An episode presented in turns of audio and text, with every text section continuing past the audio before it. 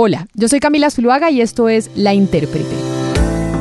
En los últimos meses, en los pasillos y círculos de los abogados de Colombia, se había venido comentando un proyecto muy ambicioso que busca actualizar, otros dicen que en realidad es rediseñar, el Código Civil del país. El Código Civil es como la Biblia de los abogados Sebastián Nora y la discusión pues estaba siendo un tema entre especialistas hasta que hace unas semanas salió a la luz en los medios de comunicación y en las redes sociales y se volvió una discusión nacional, porque yo no soy abogada, usted tampoco, pero esto es como de verdad lo más sagrado para los abogados en Colombia, el Código Civil.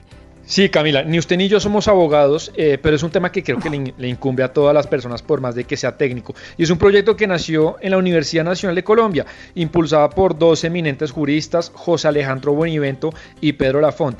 En palabras de ellos, este código, eh, pues, o este proyecto es resultado de un trabajo desde hace mucho tiempo, incluso décadas, y lo presentaron en junio de este año y ahorita el proyecto Camila está en etapa de discusión y están recibiendo comentarios de todo el mundo a ver qué es lo que sale. Pero antes de hablar de la discusión, Sebastián, ¿cómo explicamos en palabras sencillas qué es el Código Civil y qué función cumple?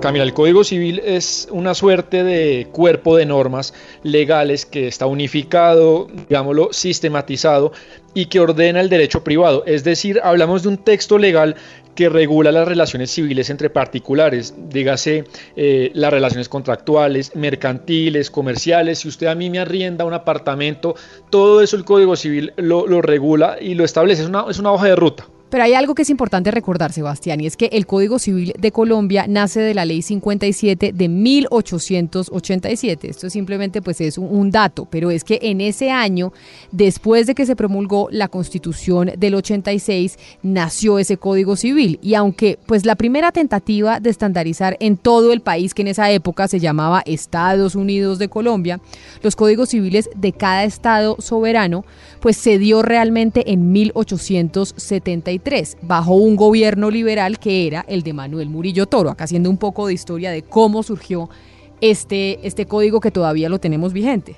Y si bien ese código Camila pues ha sufrido muchas transformaciones, eh, pues se inspiró en el Código Civil de Andrés Bello, que fue un eminente jurista eh, de 1855, el Código chileno. Y esto ya tiene 132 años. Por eso es que este proyecto de cambiar la hoja de ruta de las relaciones entre privados, pues es una discusión no importante, importantísima.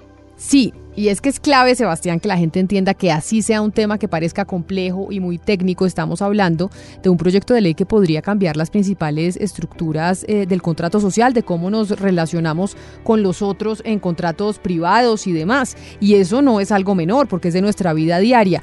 Lo que están diciendo los ideólogos del proyecto es que ya lo están socializando y quieren presentárselo al país y que se discuta y se difunda antes de que pueda pasar al Congreso, para que entre todos digamos, oiga, así nos queremos relacionar los unos y los otros.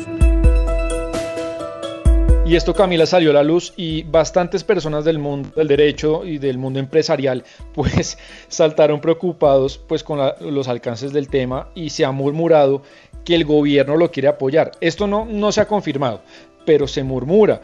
Y lo que ha pasado es que el nuevo ministro de Justicia, Wilson Ruiz, lo que se ha limitado a decir es que pues en el Ministerio de Justicia han abierto los canales y la infraestructura pues del ministerio para que se discuta, para que se hable, porque pues hablamos de eminentes juristas y les están dando el espacio para que el país lo discuta. Veremos si el gobierno lo apoya o no. Uno de los líderes de ese proyecto es un jurista pues muy renombrado, una eminencia dentro del derecho, que es Pedro Lafont, que hoy es profesor de Derecho de la Universidad Nacional y es expresidente de la Corte Suprema de Justicia.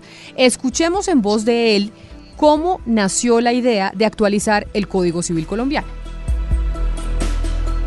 Este trabajo ha, comenzado hace muchas décadas. Empezó una primera etapa, empezó en la década del 60, una segunda etapa en la década del 80 en la cual participamos y estamos en una tercera etapa ahora que es actualizando preparatoriamente este proyecto.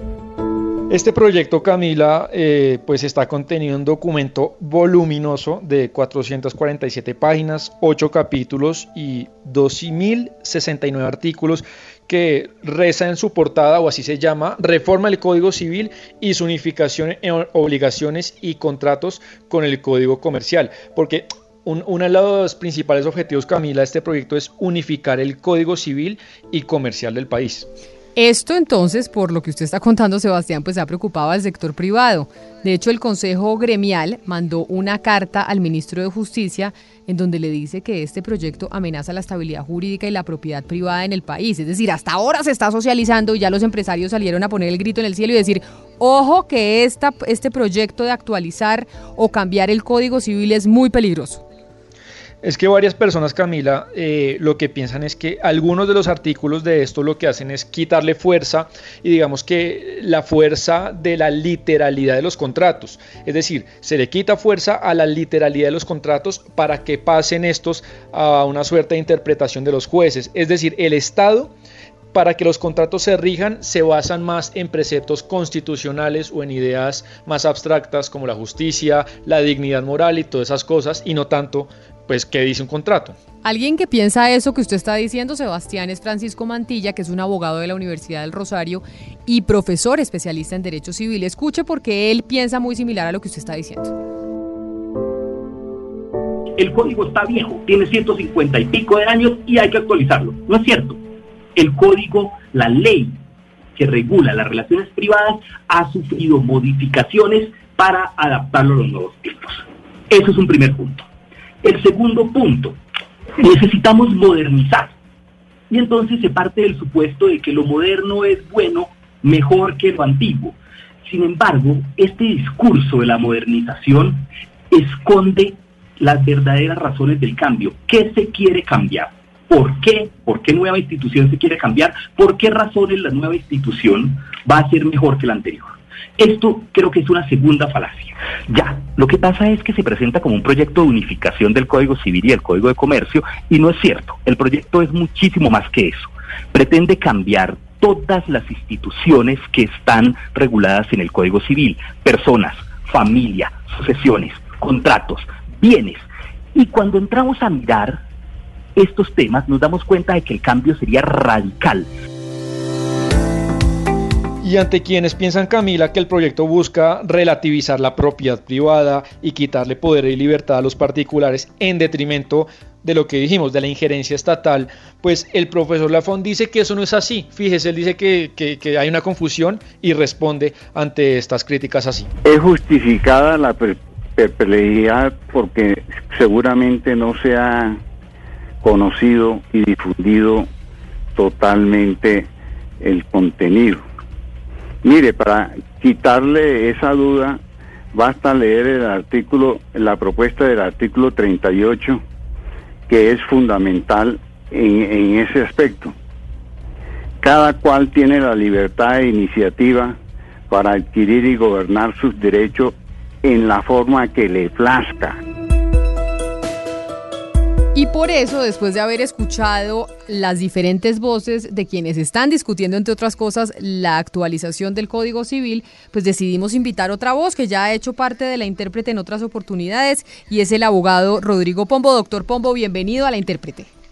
Pues muchas gracias, acá estamos, cuenten lo que sea. Bueno, pero entonces usted entiendo que no está de acuerdo con el proyecto, pero el profesor Lafont lo acabamos de escuchar y dice, oiga, están malinterpretando, el proyecto no está diciendo que el Estado se pueda meter en las relaciones entre privados. ¿Por qué usted diría que eso no es verdad? Porque la literalidad del texto lo desmiente. Yo no dudo de, digamos, de la intención de los promotores de este tipo de iniciativas, pero lo, lo, que cuenta, lo importante es que el proyecto hable por sí solo, porque como lo dijeron ustedes ahora, pues el Código Civil en últimas eh, regula la vida de las personas en sociedad así de fácil, de todas las personas sin distinción ninguna, y por lo tanto debe ser lo más claro y preciso posible. Pero diga, seamos sinceros, ¿esto qué tanta eh, probabilidad tiene de verdad? De ser aprobado en el Congreso de la República, porque se ha generado un revuelo gigantesco, los empresarios están muy preocupados, pero tanta preocupación frente a algo que de pronto no va a ser aprobado o sí puede ser aprobado. Pues yo no creo que pueda llegar a ser aprobado y menos aún que el gobierno lo vaya a terminar respaldando, lo cual no es prenda de garantía en este gobierno de que el proyecto vaya a salir si el gobierno lo respalda. Pero más allá de todo eso, lo que quiero decir es que el Ejecutivo parece no estar muy conforme con el proyecto y el Legislativo tiene muchas dudas. ¿Por qué? Porque los empresarios y los comerciantes y la gente en términos generales, la gente del común, ha levantado la mano y ha venido diciendo, Camila, oiga, pues es que esto como que genera mucha inseguridad y si las cosas no estaban dañadas, ¿para qué arreglarlas, si las cosas no están rotas, ¿para qué arreglarlas? Eh, y eso es en últimas lo que están diciendo pues tanto empresarios como industriales, como comerciantes, como personas de a pie, diciendo, oiga, pues denos y ofrezcanos seguridad jurídica. Y el proyecto al parecer no ofrece esa seguridad pero, jurídica. Pero no están eh, gastando pólvora en gallinazos, como se dice coloquialmente, ¿para qué van a hacer semejantes revuelos si ya se sabe que ese proyecto no se va a aprobar y que el gobierno no lo va a respaldar? Por una razón muy, muy distinta, pero mucho más de fondo, porque es que hay un encuentro de dos tendencias del derecho, la que pregona el activismo político judicial y la que es un poco más conservadora y defiende a la ley como fuente del derecho, es decir, que eh, los jueces pues apliquen la ley, el contrato, los acuerdos y por supuesto el reglamento y la ley. Y hay otros que dicen que no, que el juez es un hacedor de derecho, construye derecho en cada una de sus decisiones y entonces pues ahí la disputa es si esa construcción de derecho en cada una de las decisiones genera o no genera seguridad jurídica. Los conservadores dicen que eso genera inseguridad jurídica, los progresistas dicen que eso genera inseguridad jurídica, pero en favor de la justicia. Oiga, Pombo, eh, pero usted que viene revisando esto hace tiempo, antes de que saliera en los medios, son muchos artículos, pero cuéntenos uno o dos o tres artículos que usted le preocupen, que usted dice, si esto pasa, eh, pues sí se puede relativizar la propiedad privada. Mire, el artículo 576 propuesto, por ejemplo, dice que el acreedor, cualquier sea su situación, puede cobrarle judicialmente al deudor pues su acreencia siempre y cuando no se afecte la situación personal del deudor. Hágame el favor, por ejemplo. O usted va al artículo 270 eh, y siguientes y dicen, hombre, la propiedad privada se respeta siempre y cuando ella obedezca al bienestar general. Y si no obedece al bienestar general, pues se le genera una indemnización a quien es titular del derecho de dominio de propiedad, por ejemplo. O el capítulo primero, que habla que los jueces podrán fallar con criterios como justicia, dignidad, bienestar, etcétera, etcétera. Eso está muy bien en el contexto de eh, la constitución política, es decir, de un análisis político del derecho, pero no en el contexto del Código Civil, que es un análisis privado del derecho.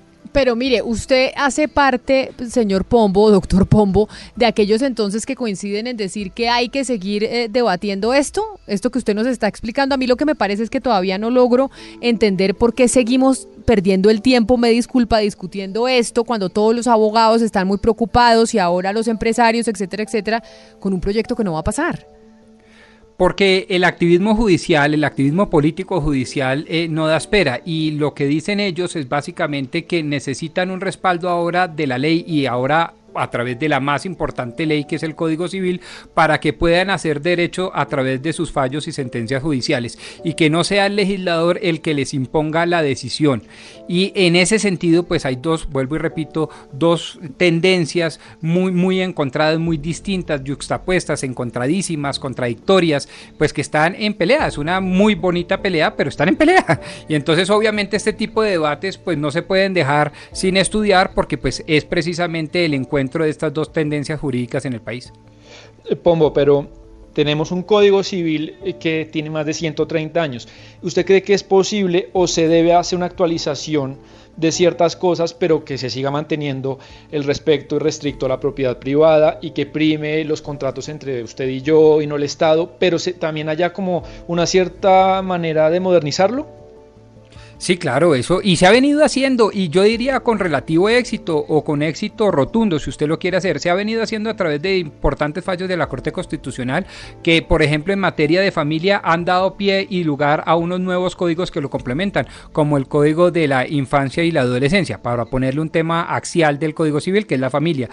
Pero en materia de propiedad y en materia de contratos, que son los otros dos grandes, eh, digamos, capítulos importantes o columnas importantes del Código Civil, pues la, la situación se ha venido actualizando primero a través de un Código de Comercio y a través de distintos fallos y a través de distintas leyes. Es decir, nuestro Código Civil como conjunto es un código actualizado y es un código relativamente bueno. Y lo más importante, no está acusando ninguna dolencia, ninguna falla como para tener que meterle mano y mucho menos mano a través del el activismo político judicial entregándole al juez una decisión de eh, pues digamos de derecho privado fallada eh, con base en la justicia, dignidad, bienestar social, etcétera, que son criterios eminentemente políticos. Pues hoy tuvimos una intérprete un poco jurídica, parecemos consultorio jurídico, pero es para entender qué ha sido este, por qué esta discusión, por qué es tan importante. Ahí los profesores de la Universidad Nacional, ustedes escucharon al profesor Lafont diciendo por qué surgió este proyecto y por qué si hay una necesidad de actualizarlo, dice el doctor Pombo que no, pero de eso se trata. Ya el Ministerio de Justicia dice que hasta, hasta cuándo, Pombo, de octubre, hasta cuándo van a estar recibiendo los comentarios. En principio el Ministerio de Justicia dijo que hasta el 31 de octubre, pero yo creo que se va a ir noviembre también en recibir opiniones porque pues entenderán que hay más de 350 mil colegas que están levantando la mano y sugiriendo a favor y en contra de la iniciativa. Entonces yo creo que se van a tomar más tiempo. Esto es todo por hoy en La Intérprete Pombo. Gracias, doctor Pombo. Mil gracias por hacer parte de La Intérprete el día de hoy. Bueno, gracias. Espero haber sido relativamente pedagógico. Claro que sí. A ustedes mil gracias por escucharnos, gracias por haber hecho clic en cualquiera de las plataformas digitales en donde está la intérprete. Hoy la intérprete se hizo posible gracias a los textos de Sebastián Nora, a la producción periodística de David Ferro, a la corrección de estilo de Diana Mejía, a la producción musical de Gonzalo Lázari. Nos encontramos nosotros en una próxima oportunidad. No se les olvide suscribirse a la intérprete porque todas las semanas tenemos un capítulo nuevo para ustedes.